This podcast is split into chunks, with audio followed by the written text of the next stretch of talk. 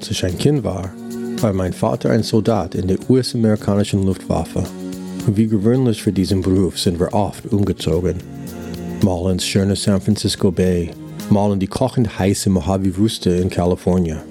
Hoch auf den majestätischen Rocky Mountains in Colorado und auch in East Anglia in England. Immer wieder ein neues Zuhause, eine neue Schule, neue Freunde und leider Gottes neue Feinde. Sobald ich neue Freunde gefunden hatte, sind sie weggezogen. Oder ich. Eine Freundschaft länger als ein Jahr zu halten war einfach unmöglich. Später, in den frühen 80ern, nachdem mein Dad nicht mehr in Dienst war, sind wir nach Eugene, Oregon gezogen. Was für ein Kulturschock. Weg waren die Düsenjäger.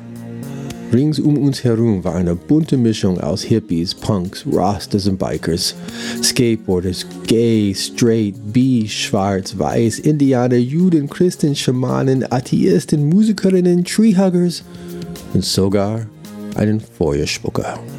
Es war eine echte Freakshow. Wir haben uns dort sehr zu Hause gefühlt und alle haben uns in diese Gemeinschaft großherzig aufgenommen. Eine riesengroße Patchwork-Familie. Das waren Zeiten. Dort habe ich auch zum ersten Mal andere Leute kennengelernt, die meine enge Verbundenheit zur Natur teilen konnten.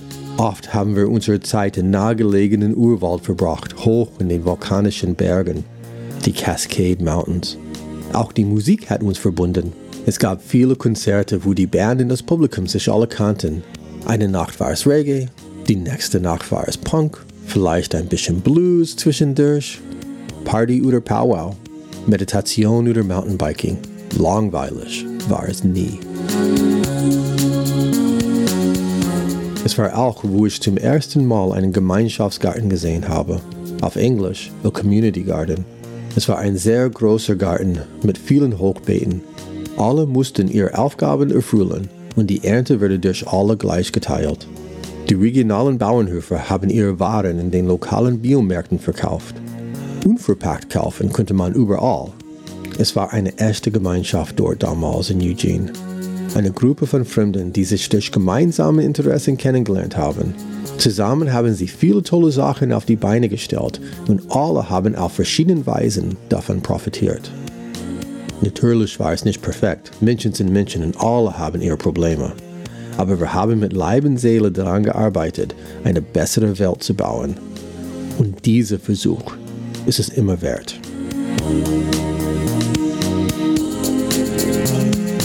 Willkommen im Wandelpunkt. Mein Name ist Josh Wilkins und im März 2020 sprach meine Podcast-Partnerin Julia Auer mit den Gemüseheldinnen Juliane Rank und Laura Setzer. In 2019 haben die beiden einen Gemeinschaftsgarten in der Grünen Lunge Frankfurt ins Leben gerufen und versuchen mit der Stadt zusammenzuarbeiten, um dieses urbane Biotop zu erhalten.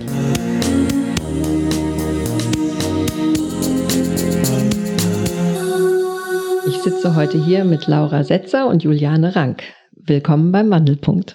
Hallo, wir freuen uns sehr, dass wir hier sein können. Hallo Julia. Erzählt uns doch zuallererst erstmal ein bisschen über euch. Ähm, Juliane, was machst du so im Leben?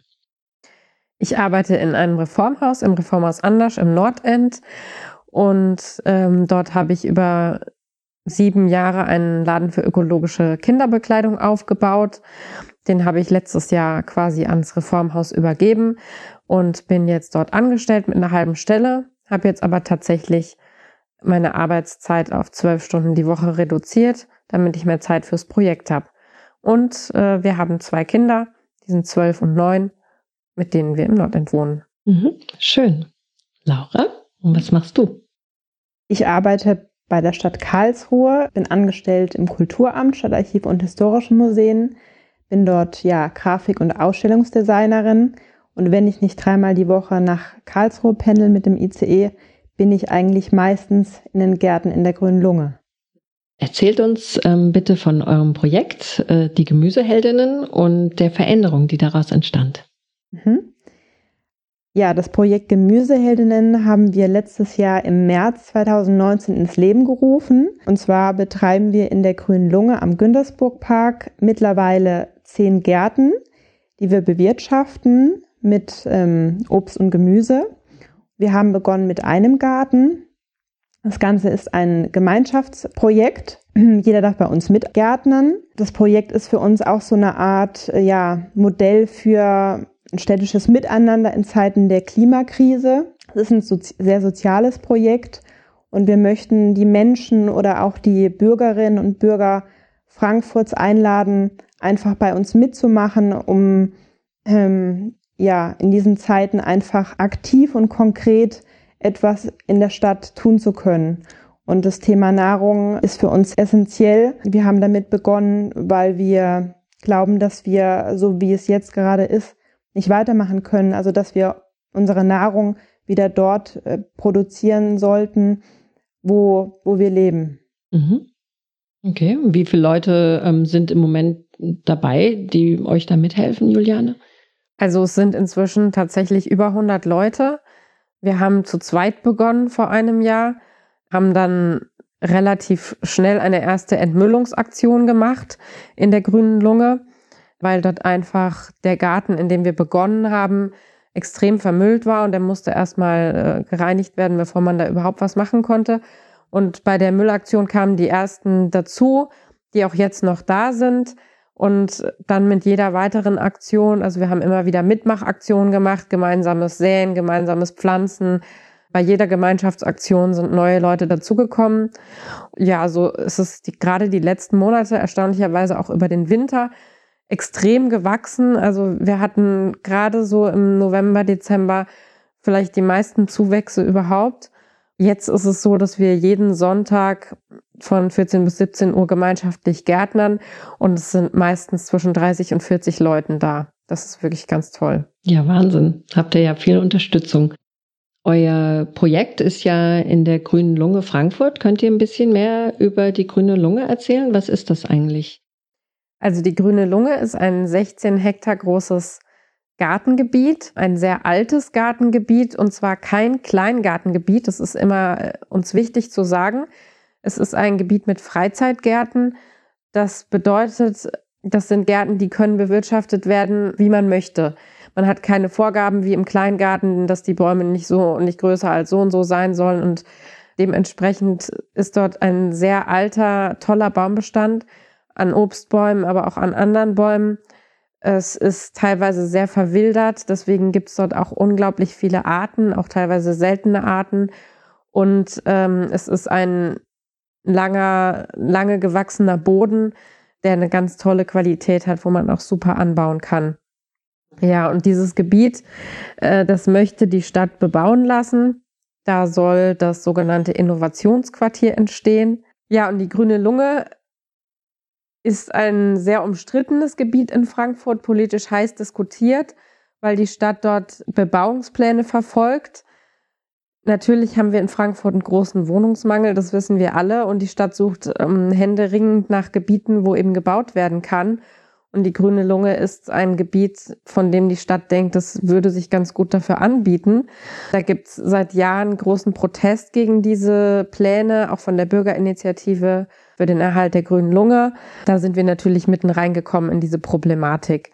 Und äh, wir sind auch absolut der Meinung, dass dieses Gebiet nicht bebaut werden darf, weil es einfach viel zu wertvoll ist. Und äh, wir möchten mit unserem Projekt auch aufzeigen, wie man so ein Gebiet quasi in heutiger Stadtplanung, also in einer Stadtplanung, die dem, die der Klimakrise angemessen ist, wie man so ein Gebiet da gestalten kann so dass es zukunftsträchtig ist. Mhm. Also anders nutzen, als jetzt Wohnungen draufzubauen. Ja, mhm. und man kann wirklich ganz neue Nutzungsarten da ähm, andenken, ja, die es, die es so noch gar nicht gibt. Also wir sind der Meinung, dass das ist ein Gebiet, das kann ein absolutes Prestigeprojekt für Frankfurt sein, wenn man das anders nutzt. Mhm. Ja, also auch ein Prestigeprojekt in äh, ökologischer Hinsicht. ja, Absolut. Genau. Mhm. Ja, also ich habe heute auch so ein kleines Filmchen äh, über die grüne Lunge geguckt. Da sollen dann die Güntersburg-Höfe beziehungsweise das Innovationsquartier hingebaut werden. Wisst ihr, wie viele Wohnungen dort entstehen sollen? Also es sind ungefähr 1500 Wohnungen, die dort geplant sind. Ursprünglich war geplant, dass wirklich alles zugebaut wird. Durch die lange Arbeit der Grünen in den letzten Jahren ist da schon viel passiert. Also die Bebauungspläne sind nochmal komplett äh, über den Haufen geworfen und neu gedacht worden und sind jetzt wesentlich grüner geplant. Also es ist ein großes Gebiet, was Gartenwildnis heißt, dort vorgesehen wo wirklich auch diese, dieser Gartenbestand erhalten werden soll.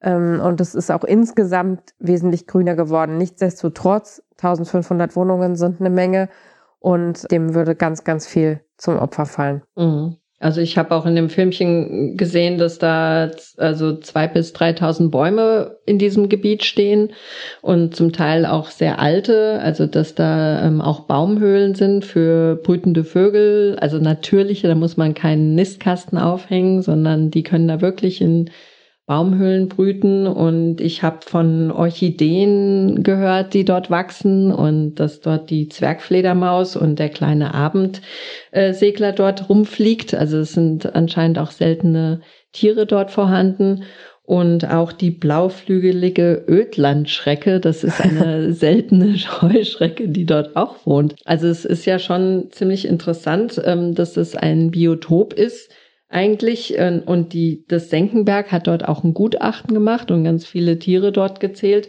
Und da fragt man sich manchmal, ähm, was denn mit dem Naturschutz eigentlich auch los ist, äh, wenn sowas bebaut werden darf. Ne? Ja, tatsächlich sehen wir das genauso.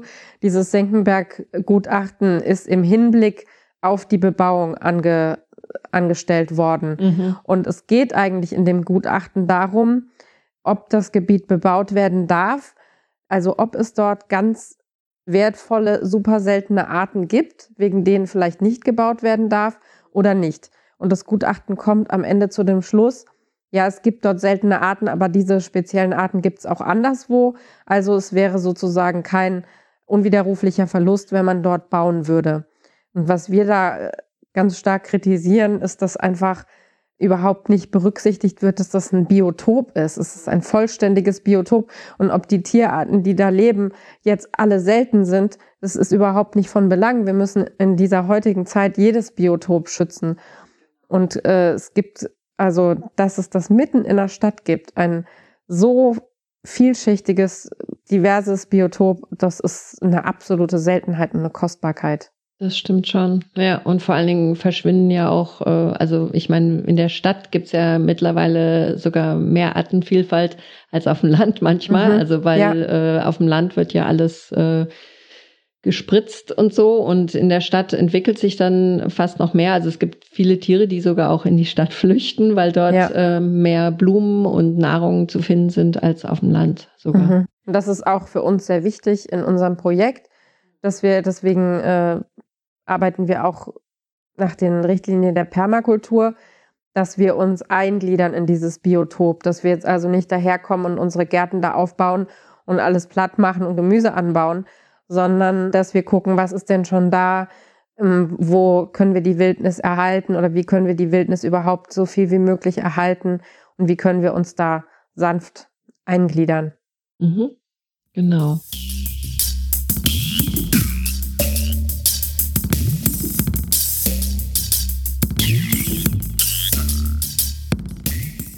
Jetzt war, ähm, ich habe noch die Frage, ist jetzt euer Projekt eigentlich eine Protestaktion gegen die Bebauung der grünen Lunge? So würde ich das nicht formulieren. Wir sind gegen die Bebauung der grünen Lunge, das sagen wir auch ganz deutlich. Auf der anderen Seite ist uns aber auch die Kooperation mit der Stadt sehr wichtig.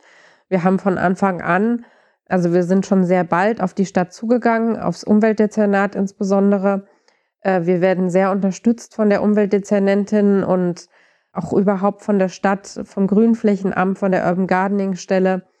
Wir haben ganz viele Aktionen schon jetzt mit Hilfe der FES machen können, äh, die uns da unglaublich unter die Arme gegriffen hat und also Ohne die FES stünden wir ja noch an einem ganz anderen Punkt. Und insofern, ähm, wir bekommen jetzt auch frei werdende Gärten von der Stadt. Ähm, das ist ganz toll. Und also wir sehen das so, eine Stadt muss sich verändern. Das muss Hand in Hand gehen, auch mit den politischen Verantwortungsträgern, damit es einfach eine nachhaltige Stadtentwicklung ist. Und reiner Protest ist aus unserer Sicht nicht unbedingt so produktiv. Man rennt dann gegen Wände, aber am Ende verändert man vielleicht gar nichts, weil man nicht auf die andere Seite zugeht oder eingeht. Mhm. Ja, es muss schon eine Kooperation sein auch.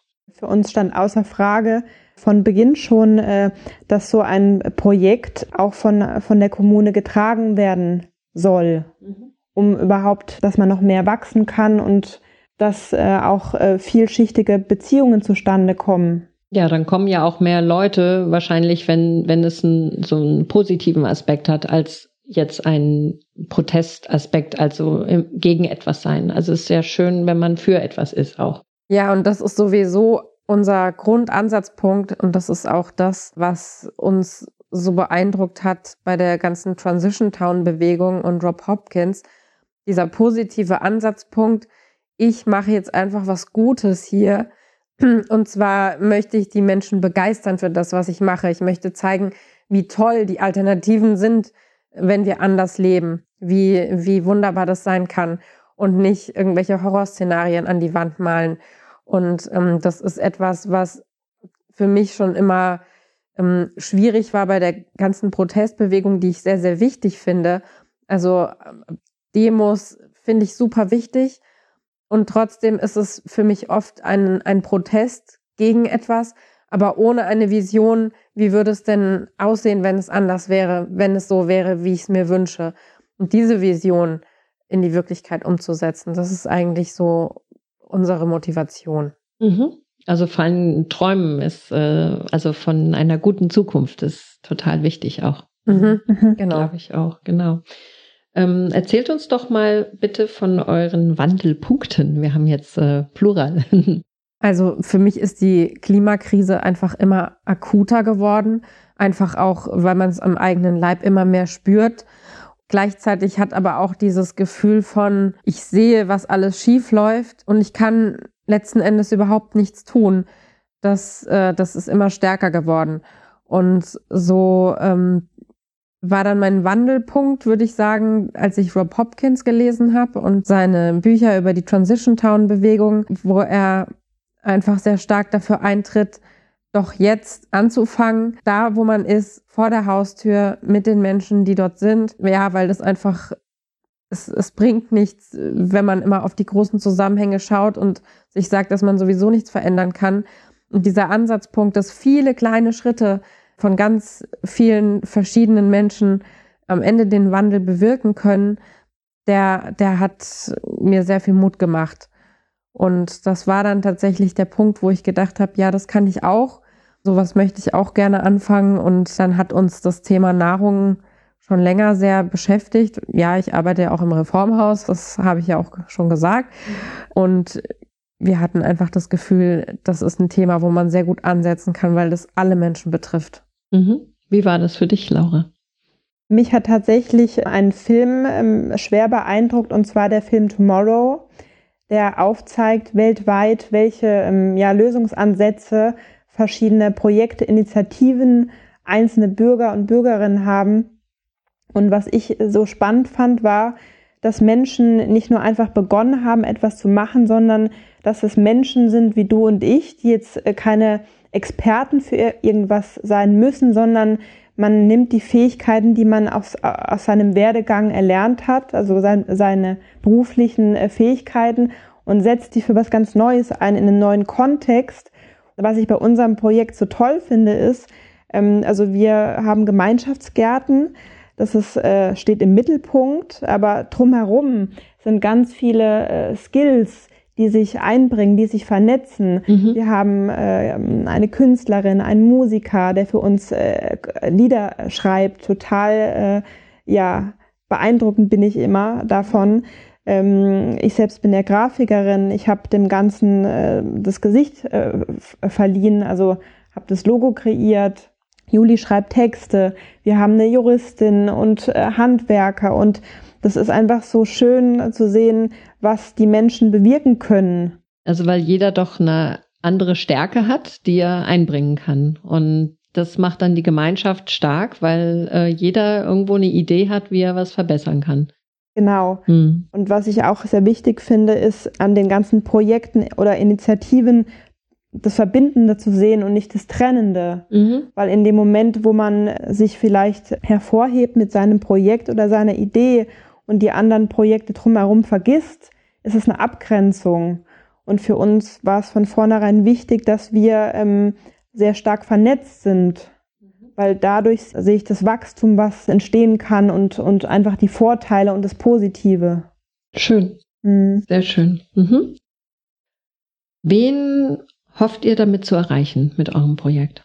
Wir hoffen, alle Frankfurterinnen und Frankfurter zu erreichen, die in der Nähe der Grünen Lunge wohnen oder auch ganz woanders. Wir haben nämlich auch viele, die mitmachen, die kommen aus Sachsenhausen oder aus Goldstein, also ganz woanders her. Finde ich immer total faszinierend.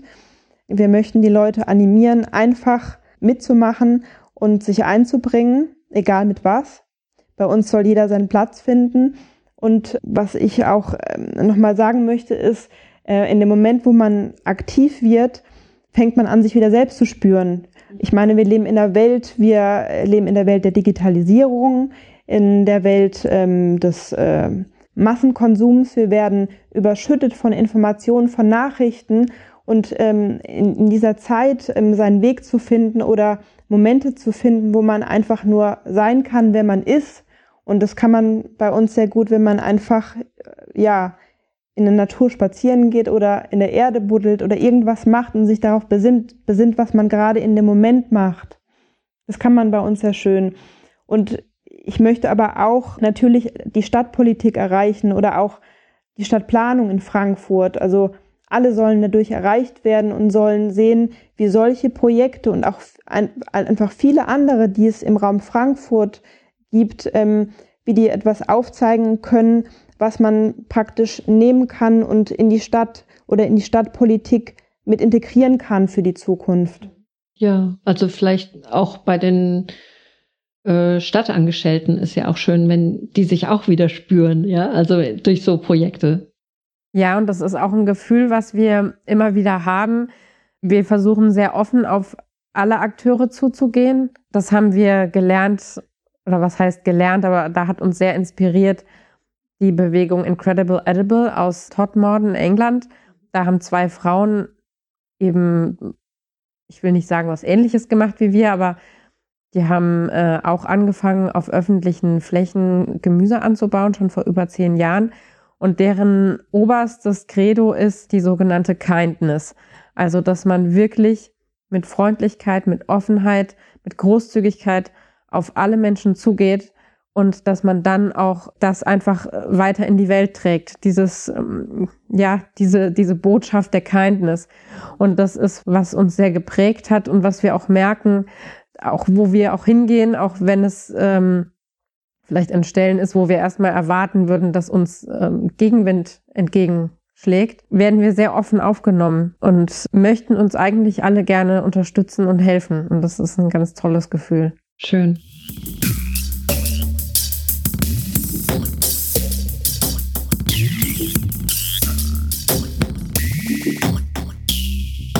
Gab es Schwierigkeiten bei der Durchführung eures Projekts? Kann man eigentlich nicht sagen. Also tatsächlich war unsere Herangehensweise ein bisschen so wie auch bei Incredible Edible in England. Die haben damals einfach begonnen. Und zwar ohne vorher zu fragen, dürfen wir auf dieser Grünfläche möglicherweise was anbauen, sondern die sind davon ausgegangen, die äh, Kommune, die politischen Wege sind langsam. Wenn man fragt, kriegt man wahrscheinlich Nein.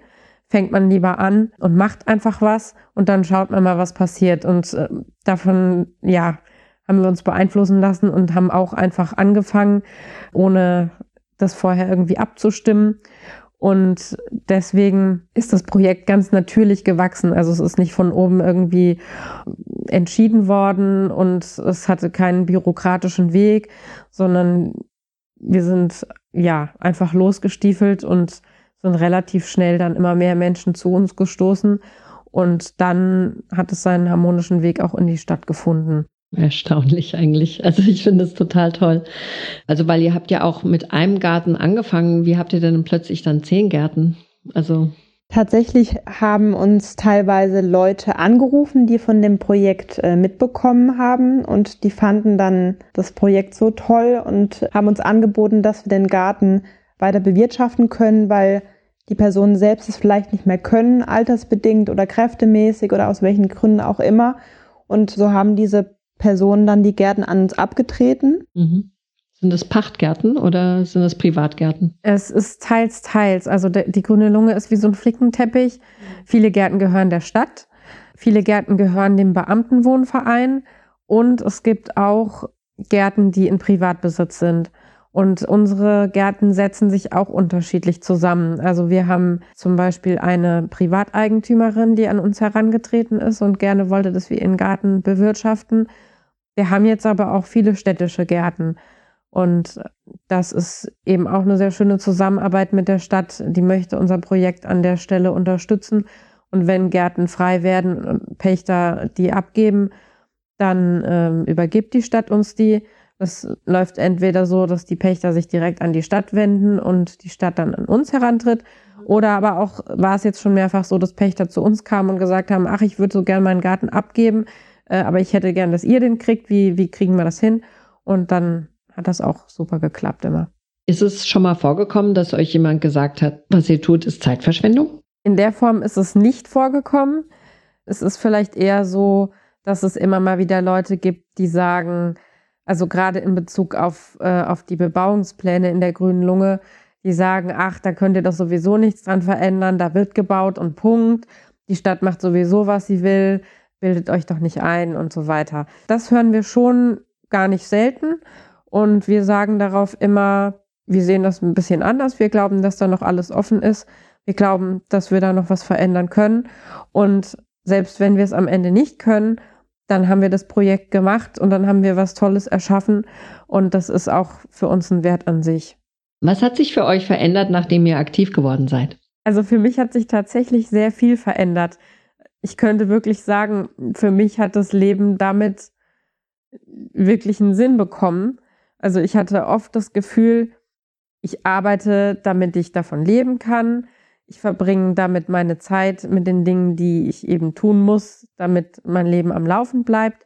Ähm, aber wofür das alles letzten Endes und auch ich sehe die Dringlichkeit, dass was getan werden muss und trage selber nichts dazu bei. Also wenn ich mich so umschaue, dann, dann laufen die meisten von uns einfach in ihrer Mühle es ist offensichtlich, dass es nichts Dringlicheres gibt, als dass wir alle aktiv werden und äh, an dem Wandel arbeiten, der, der unsere letzte Rettung ist, schlicht und ergreifend. Und ich hatte immer das Gefühl, ich stehe außen vor und kann, ähm, kann daran nichts drehen. Und das hat sich sehr gründlich verändert. Also seitdem habe ich einfach das Gefühl, ich mache das Richtige. Ich bin am richtigen Ort zur richtigen Zeit. Und das ist unglaublich erfüllend. Ja, das ist ähm, unglaublich. Ähm, das ist eigentlich ganz, also ist eigentlich wundervoll, wie viele Menschen wir durch dieses Projekt kennengelernt haben und wie viele auch Freundschaften entstanden sind unter den Gemüseheldinnen. Also man muss ja bedenken, da kommen Leute zusammen und die sehen sich zum ersten Mal und schon nach wenigen Tagen oder Wochen gärtnern diese zwei Menschen zusammen oder diese Gruppe. Und ähm, das ist so schön zu sehen, wie man sich dort unterstützt und begleitet und voneinander lernt und es einfach ein, schönes Miteinander ist. Und es zu sehen, das ähm, ist so, das gibt mir so viel, also so viel Freude und ich habe wirklich meinen Platz dort gefunden in der grünen Lunge oder auch in diesem äh, Projekt und ich würde es für nichts in der Welt äh, wieder hergeben. Ja, und es ist tatsächlich auch, also der eine Punkt ist diese, diese Gemeinschaft. Das ist was, was ich mir vorher auch gar nicht vorstellen konnte, dass das äh, jemals so in meinem Leben passieren könnte, dass ich einfach in so einer Gemeinschaft lebe mit so einem Gefühl von Zusammenhalt und gegenseitiger Unterstützung. Ich habe immer gedacht, das ist eine, ähm, ja, das ist was, was man vielleicht in romantischen Filmen sieht oder so, aber das äh, gibt es doch nicht in der Realität. Ich wollte auch noch kurz ergänzen zu dem, was die Laura gesagt hat. Wir hatten immer so das Gefühl, unser wahres Leben, das fängt dann an, wenn wir dann irgendwann aufs Land ziehen. Also wir halten das jetzt alles aus, noch in der Stadt und mit unseren Jobs und so weiter. Dann, wenn wir irgendwann so weit sind, äh, wenn wir das auch ähm, mit den Kindern äh, können, also wenn die vielleicht nicht mehr schulpflichtig sind, also tatsächlich war die Perspektive dann auch in zehn Jahren oder so, dann gehen wir aufs Land und machen unseren Bauernhof, machen das, was wir eigentlich machen wollen und dann werden wir glücklich. Und das war natürlich auf eine Art ein bisschen traurig. Also es ist ja doch sehr schade, wenn man die ganze Zeit im irgendwann dann mal lebt. Und äh, mit diesem Projekt äh, hat sich das einfach radikal gewandelt und wir haben unsere Erfüllung da gefunden, wo wir jetzt sind. Und das ist, das ist einfach toll. Mhm. Stimmt auch. Ist ja auch ähm, so, dass man, also viele Leute träumen ja irgendwie aufs Land zu gehen und dann so eine Kommune aufzubauen und mit anderen Leuten dort zu wohnen. Aber eigentlich ist ja Frankfurt eine Kommune und, und, und auch auf dem Bauernhof ist man ja dann sehr abgeschieden auch. Also wir, wir reden auch oft davon, dass wir aufs Land ziehen wollen. Und äh, aber der Trugschluss ist ja doch, wenn man auf dem Land wohnt, dann ist man eigentlich ziemlich abgeschieden und mhm. äh, man muss überall mit dem Auto auch hinfahren und es ist eigentlich viel effizienter in der Stadt zu wohnen. Dort auf dem Land, dann ziehst du in, vielleicht in irgendein Dorf, du kennst die Leute nicht, du bist total äh, ähm, der, äh, fremd für die anderen Leute und fängst dann mit so einem Projekt an. Das ist ja dann auch immer halt interessant dann, also das ist eine ganz andere Entwicklung. Und so seid ihr jetzt eigentlich in der Stadt, zieht die Leute an aus so einer Vielfalt von Menschen in, in Frankfurt. Findet ihr diese Leute, die euch dort unterstützen? Das ist eigentlich ziemlich cool.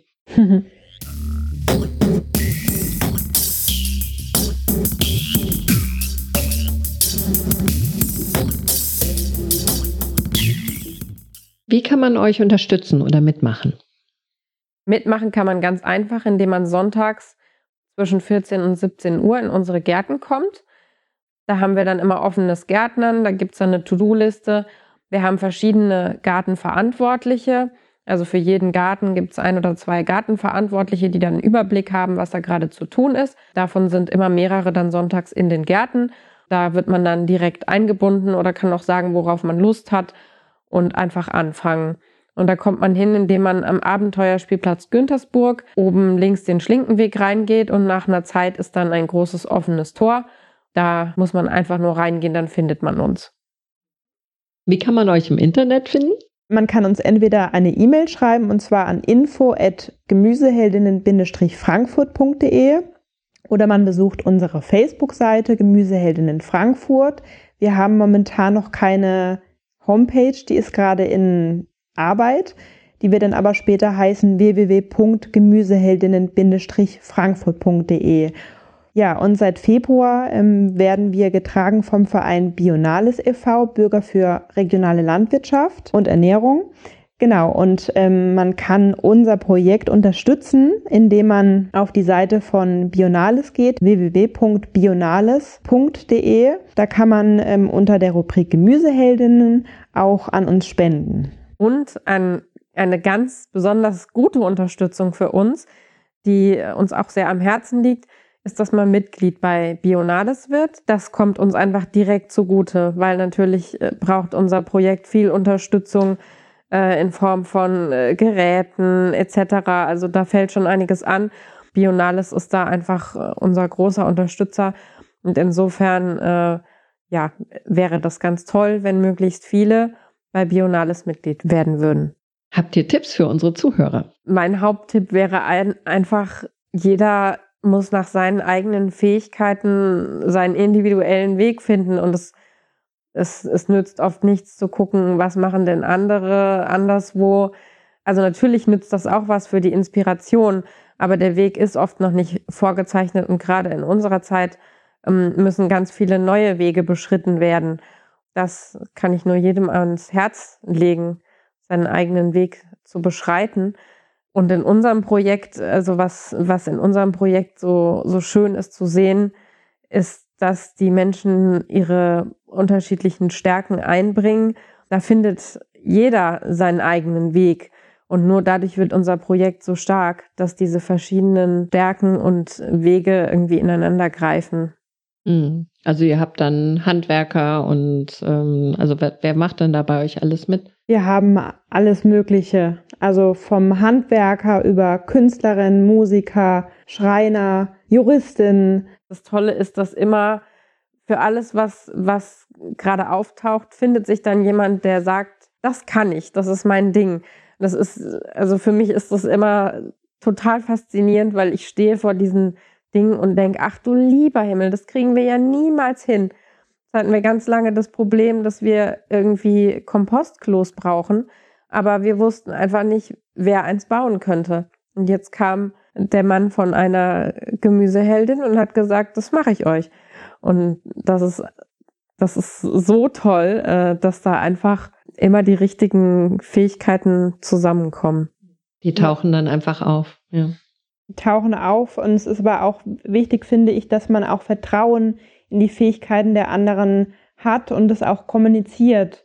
Man darf sich auch mal erlauben, groß zu denken oder naiv zu denken, zu denken wie ein Kind, weil wir haben uns, glaube ich, dahin bewegt, dass wir immer glauben, wir schaffen das gar nicht alleine oder wir dürfen uns nicht trauen, eine Vision zu haben, aber wir dürfen uns trauen und am besten die Vision oder die Idee mit sehr vielen Menschen besprechen und davon erzählen und dann finden sich andere Menschen, die vielleicht eine ähnliche Vision haben und äh, dann mitmachen können. Ähm, gibt es etwas, was ich noch nicht gefragt habe oder was ihr gerne mitteilen möchtet? Ja, und zwar machen wir gerade mit dem Ernährungsrat Frankfurt ähm, einen Arbeitskreis, der heißt Permakulturinseln Frankfurt. In diesem Arbeitskreis konzipieren wir zusammen mit interessierten Bürgerinnen und Bürgern, die einfach ähm, bei diesem Arbeitskreis mitmachen möchten, essbare Inseln. Also wir möchten in ganz Frankfurt essbare Inseln schaffen, wo Obst und Gemüse angebaut werden kann und wo sich die Menschen verwirklichen können alles natürlich ja unter dem Aspekt ohne Chemiekeulen und gemeinschaftlich. Und begonnen haben wir in einem Garten, der sich auch in der Grünen Lunge befindet. Der heißt, den haben wir Ernährungsratgarten genannt, eben wegen diesem Arbeitskreis. Und in dem sind wir gerade. Und das soll praktisch die erste essbare Insel werden von noch vielen weiteren Inseln in Frankfurt. Und wer da mitmachen möchte, kann sich erkundigen auf der Homepage vom Ernährungsrat Frankfurt. Da ist dieser Arbeitskreis beschrieben. Man kann jederzeit noch mitmachen. Ja, und da freuen wir uns auch über Menschen aus anderen Stadtvierteln. Also es haben uns jetzt ein paar schon angeschrieben. Sie wollen auch bei sich äh, sowas äh, machen, so eine essbare Insel. Das ist so unsere Hoffnung, dass, dass viele aus verschiedenen Stadtvierteln kommen und äh, diese Idee einfach weitertragen. Dass es so ein bisschen eine essbare Stadt wird. Genau, Genau.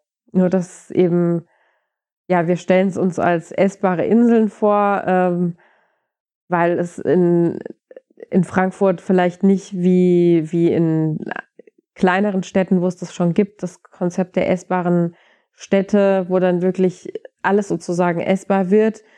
Das wird vielleicht nicht umzusetzen sein, aber essbare Inseln überall, das sehen wir absolut. Wunderbar. Vielen Dank für das Interview. Sehr gerne. Vielen Dank euch. Ja, vielen Dank. Und das war unser Interview mit Laura Setzer und Juliane Rank, die Gründerinnen von den Gemüseheldinnen. Was für ein schönes Konzept. Ein Projekt mitten in der Stadt, das Leute zusammenbringt, ein Stück Ernährungsunabhängigkeit anbietet, Entspannung und Erholung fordert, das Klima schützt, die Natur in die Stadt bringt und auch dazu Bioessen produziert. Bring it on! Wer kann dazu schon Nein sagen? Wir wünschen Juliana, Laura und den anderen Gemüseheldinnen und Helden viel Erfolg. Mehr Informationen über die Gärten, das Projekt und was während und nach der Corona-Pause passiert, sind auf ihrer Website zu finden www.gemüseheldinnen-frankfurt.de. Aber macht euch keine Sorgen. So bald wie möglich wird das große Tor für euch wieder offen stehen. Gärtnern braucht nicht nur Muskelkraft, es braucht auch finanzielle Unterstützung. Werkzeuge gehen kaputt, Baumaterialien werden gebraucht und so weiter. Bionales, die Bürger für regionale Landwirtschaft und Ernährung e.V., unterstützt die Gemüseheldinnen und das könnt ihr auch. Geht auf www.bionales.de und schaut beim Menüpunkt Gemüseheldinnen rein. Da findet ihr, wo ihr spinnen könnt. Mehr Informationen über diese und weitere Folgen unseres Podcasts, inklusive Links, Fotos und Videos, findet ihr in den Shownotizen auf unserer Webseite www.wando.-podcast.de. Der Wando.podcast ist überall. Apple, Google, Spotify, Stitcher, wo auch immer ihr eure Podcasts finden wollt. Abonniert uns, sodass ihr keine Folgen verpasst. Facebook, Instagram, Twitter, da sind wir auch. Schaut vorbei. Wir freuen uns, von euch zu hören. Links und mehr findet ihr auf unserer Webseite. Möchtet ihr uns von euren eigenen Wandelpunkten erzählen oder vielleicht von uns interviewt werden? Wir sind ganz ohr. Schickt uns eine E-Mail an kontakt@wando.-podcast.de. Erzählt es euren Freunden und Familie, Kollegen und Bekannten und der ganzen Nachbarschaft. Macht die Fenster auf und ruft es von den Dächern. Wir sind im Wandelpunkt angekommen.